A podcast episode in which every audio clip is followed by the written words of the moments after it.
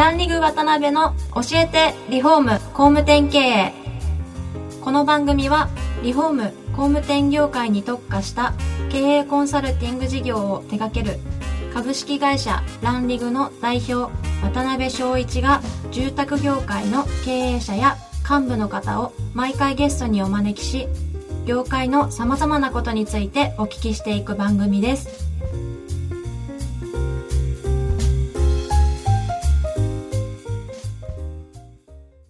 んこんにちは。今回も始まりましたランリグ渡辺の教えてリフォーム工務店経営。今回は第3回をお届けいたします。司会進行の志村玲美です。えー、ランリグの渡辺翔一です。前回に引き続きゲストに株式会社リアルターソリューションズ代表加賀爪康介さんと専務取締役内山義之さんをお迎えしています加賀爪さん内山さんよろしくお願いしますよろしくお願いしまお願いしす。ます。三回目よろしくお願いしまおす。願いしますお。願いします、はいえーっと、お二人にはですね、前回は住宅リフォームであったりとか、工務店さんが、まあ、参入実際もされたと。で、その後に失敗される会社と、まあ、成功されて、軌道に乗れる会社があって、まあ、そういった会社さ何が違うんかっていうようなところをいろいろお聞きしました。で、今回は、まあ、そういう建築会社さんとかが、不動産どうだろうなとかっていう感じで悩まれてる方も多いと思うんですが、まあそういうこう、リフォーム店さんとか工務店さんが不動産に参入される、まあメリット的なところですね。まあ業界の展望と合わせて、まあお聞きできたらなと、そういうふうに思ってますんで、よろしくお願いいたします。はい。まあそのあたりのポイントとしては、やっぱり全体論として、まあ業界の展望も含めて、かがつめさんからまず、おはい聞きできたらなと思うんですが、はいはい。あの、一応前回もですね、喋らせていただいた内容が、あの、まあ、不動産に参入していただいて、やり方とかポイントさえ押さえていただければ、あの、まあ、ちゃんと儲かりますよとはい。いうところはですね、あの、お伝えできたかなと思いますし、まあ、それが、まあ、ある種やるメリットというところにはなるんですけれども、まあ、それ以外でですね、喋らせていただくと、まあ、まさに今のこの自由で言うとですね、消費税の増税っていうものの話が一つ関わってくるのかなと。で、僕もですね、前職に勤めてる時にちょうど5%から8%の増税があったんですが、まあその時にですね、うちの前職の事業なんですけれども、大きく言うと3つの事業で成り立っておりました。で、その一つがですね、あの、まあメニューチラシを売ったりイベントをやって集客するリフォームという柱と、はい。まあ不動産売買仲介。まあ今のその不動産という事業部。で、もう一つは新築という3つでやっておったんですが、はい。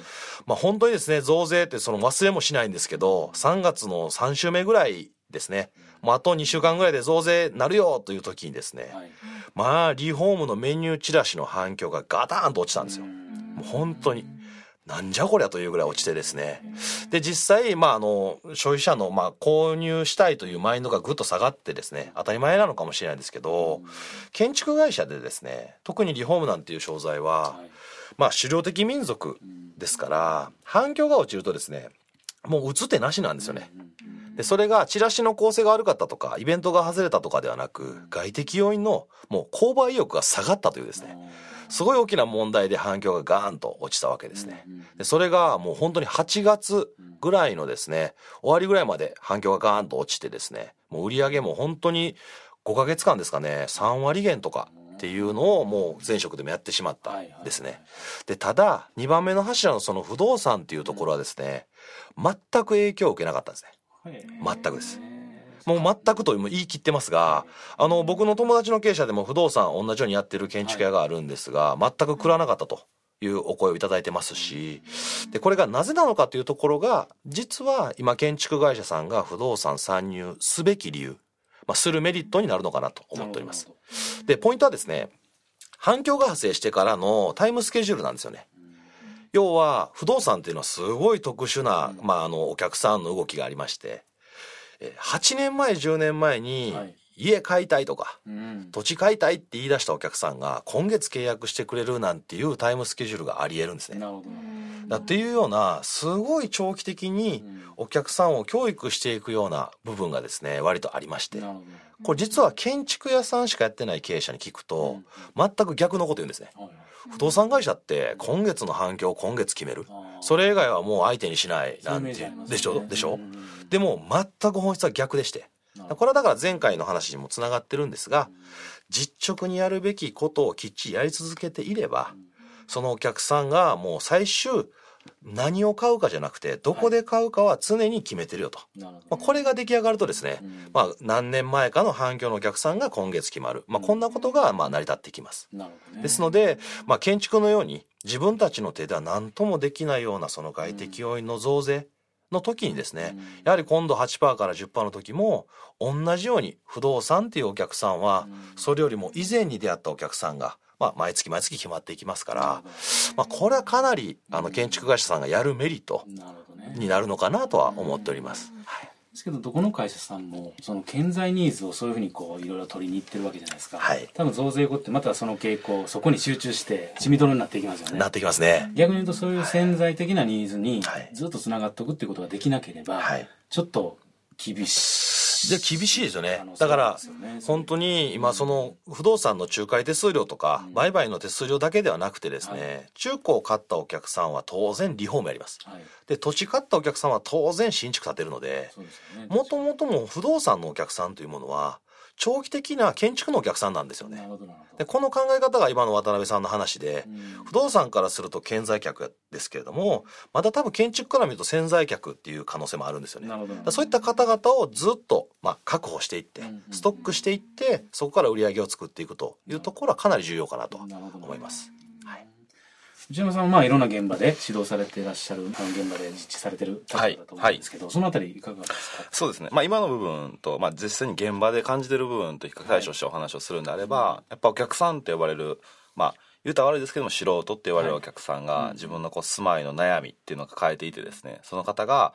例えば、えー思い立ってですね、はい。あ、そうだ、リフォームしようということでリフォーム屋さんに駆け込んだりとか、えー建て替えをしようということで工務店さん回られたりとか、いや、私ら買い替えかなということで不動産屋のもの戦わるわけなんですけども、はい。やっぱ、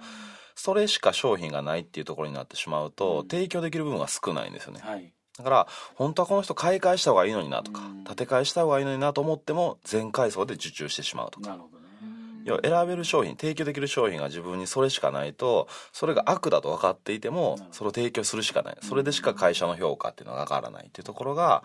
もうエンドユーザーさんもちょっとずつ気づき始めておられるのかなと思うので、やっぱこう、どれかしかない、どれかしか強みがないんじゃなくて、全てできるよと。うん。だからあなたの住まいの悩みについてどういうふうに解決していきましょうかみたいなことを多分今後はやっていく会社さんしか残ってこないんじゃないのかなと思うので、ね。うん。はい、そんなことをまあ現場では思ってます。なるほどね。